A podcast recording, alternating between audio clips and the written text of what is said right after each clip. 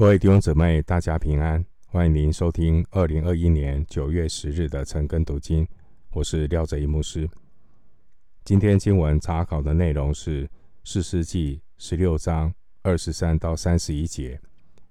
四世纪十六章二十三到三十一节，这段经文是谈到参孙人生的结局。首先，我们来看。十六章的二十三到二十七节，参孙被非利士人羞辱。二十三到二十七节，非利士人的首领聚集，要给他们的神大衮献大祭，并且欢乐，因为他们说：“我们的神将我们的仇敌参孙交在我们手中了。”众人看见参孙。就赞美他们的神说：“我们的神将毁坏我们地、杀害我们许多人的仇敌交在我们手中了。”他们正宴乐的时候，就说：“叫参孙来，在我们面前戏耍戏耍。”于是将参孙从监里提出来，他就在众人面前戏耍。他们使他站在两柱中间。参孙向拉他手的童子说：“求你让我摸着托房子的柱子，我要靠一靠。”那时房内充满男女，非利士人的众首领也都在那里。房的平顶上约有三千男女观看参孙戏耍。二十三节经文提到非利士人。所敬拜的偶像大衮，菲利士人除了敬拜迦南的巴力，非利士人也敬拜掌管农业的神明，叫做大衮。大衮呢，是美索不达米亚以及地中海东岸流传的一个掌管农作物收成的神明。二十四节，菲利士人就用了一首诗歌来赞美大衮。经文二十六节，菲利士人他们聚集的房子是一座神庙，神庙中有两根主要托住房屋的柱子。我们看到参孙，他因着体贴肉体、自我中心。顺着情欲，他失败跌倒，不单自己罪有应得，受到皮肉之苦，以及精神上的折磨，而更要命的是，他使耶和华的名受到羞辱，让这些非利士人误以为呢，是非利士人所拜的神大衮胜过。耶和华，参孙的双眼呢，被挖走、挖去了。参孙又被这个铜链呢锁起来，就像牛一样推磨。那现在的参孙又被拖到大衮的神庙中，给人戏弄。弟兄姐妹，如果我们与世俗同流合污，如果我们的生活行为也受到情欲的捆绑，那我们这样的基督徒就得不到别人的尊重，同时也让神的名受到羞辱，自己也受到亏损。基督徒做见证的能力，来自于每天与神同行。依靠主，过分别为圣的生活，脱离卑贱的事，这样才能够做贵重的器皿，成为圣洁，合乎主用。提摩太后书二章二十一节。我们回到经文，继续来看四世纪十六章二十八到三十节。参孙求告神，二十八到三十节。参孙求告耶和华说：“主耶和华，求你眷恋我，神啊，求你赐我这一次的力量，使我在非利士人身上报那挖我双眼的仇。参孙就抱住托房的那两根柱子，左手抱一根，右手抱一根，说：“我情愿与非利士人同死。”就尽力屈身，房子倒塌，压住首领和房内的众人。这样，参孙死时所杀的人，比活着所杀的还多。这边提到参孙求告耶和华。参孙他第一次求告耶和华，四世纪的记录是在十五章十八节。那个是他刚刚开始士师使命的时候，而刚刚读的经文十六章二十八节，这是圣经记载参孙第二次求告耶和华，而这一次是他。即将结束誓师使命的时刻，这两次参孙都是在急难中呼求神，有需要的时候呼求神。二十八节，参孙一口气用了三个名字来称呼神，包括主、耶和华、神，表明呢参孙的祷告。非常的迫切，非常的慎重。虽然参孙在神面前求告他，但参孙的求告并不是为着百姓得拯救，而是为了自己为自己报仇。参孙的堕落和失败是他的咎由自取。其实参孙。完全不配得上帝的拯救，只因为他也是神所拣选的。当参孙回转归向神的时候，神也会眷顾他。神会眷顾浪子回头的人。经文三十节，参孙就在他生命最后一刻。他倚靠神，求告神，神透过他彰显神的大能。就因为参孙这么一点点真实的悔改，他有一个心愿，希望最后一刻他不要这样的悲戚的死掉，他要做一点事情。当然了。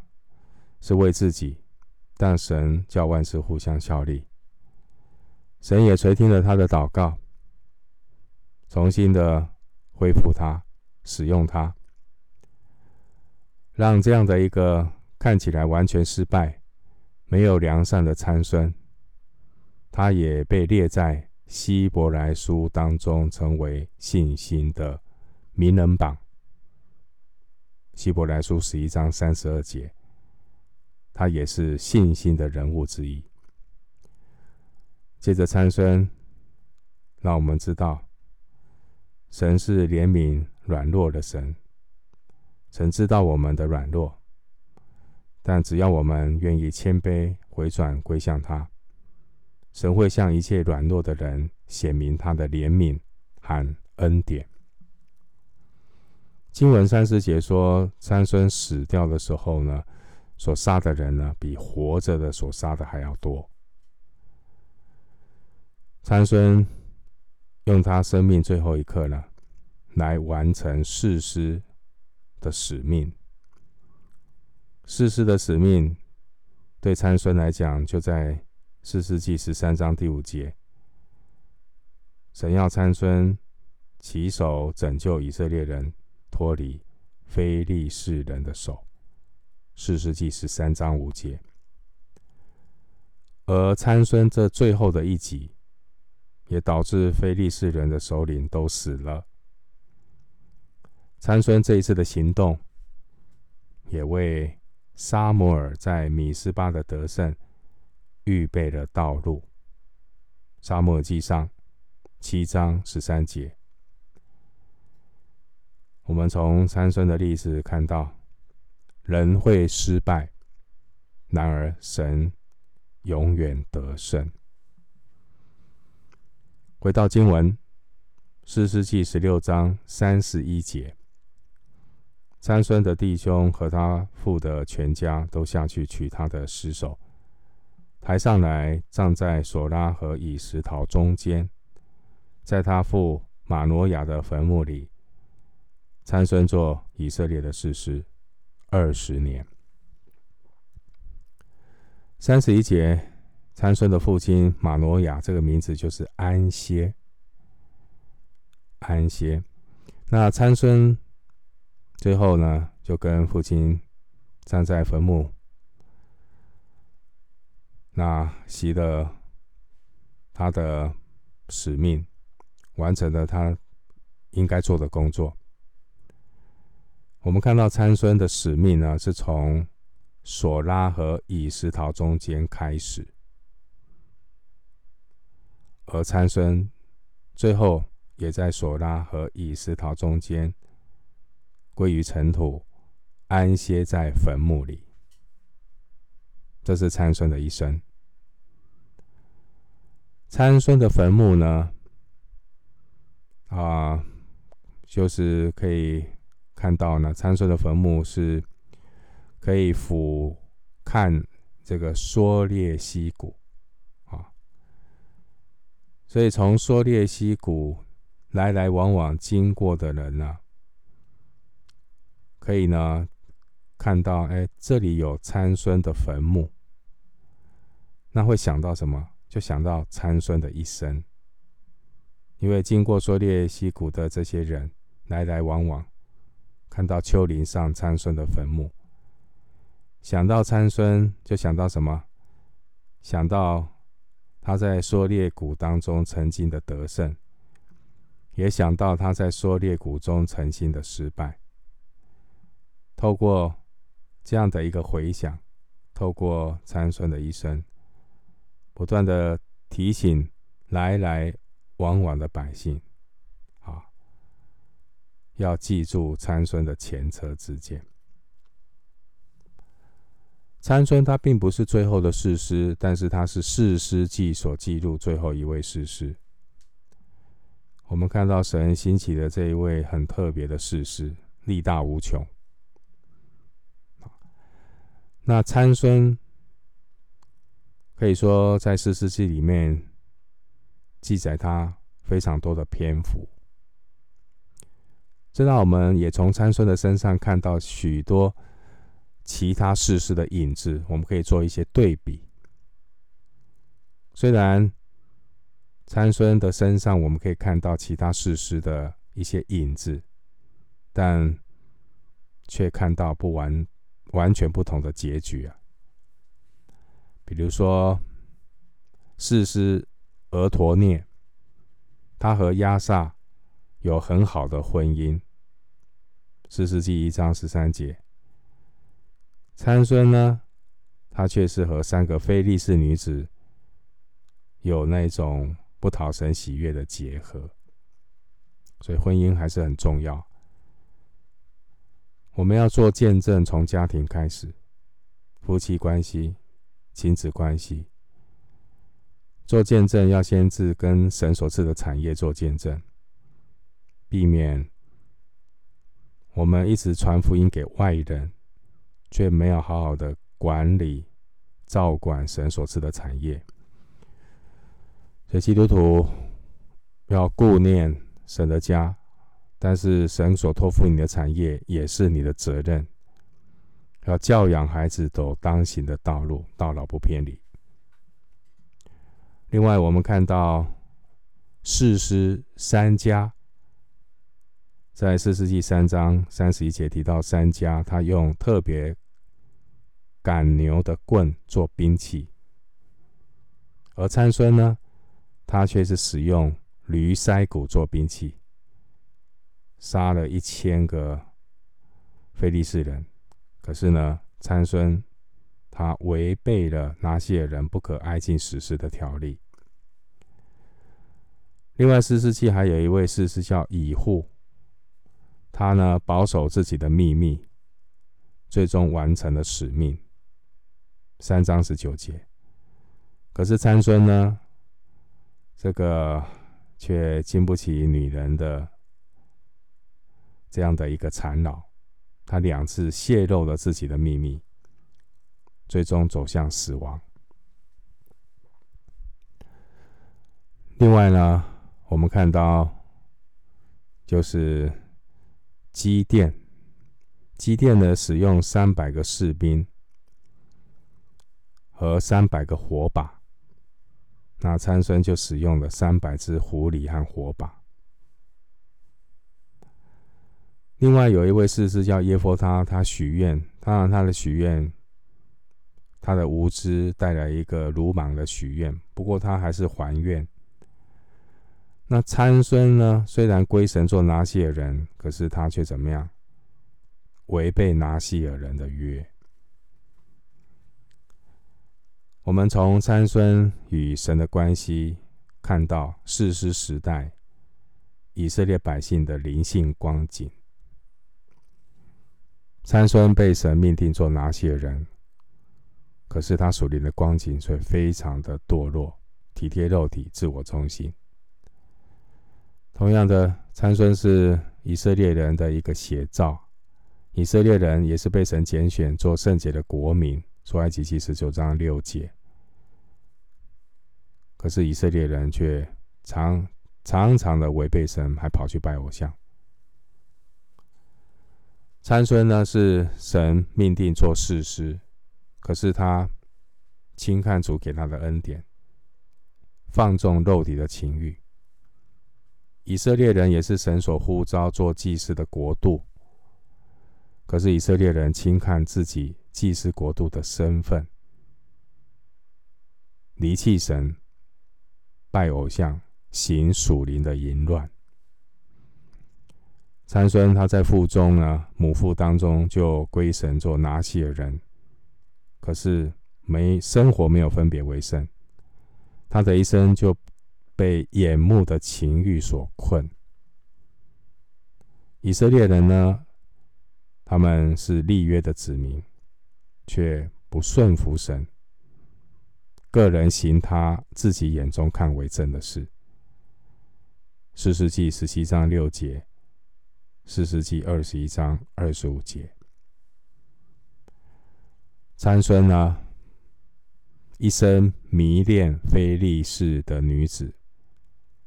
不听从父母，不顺服母父母，没有在主里面听从父母。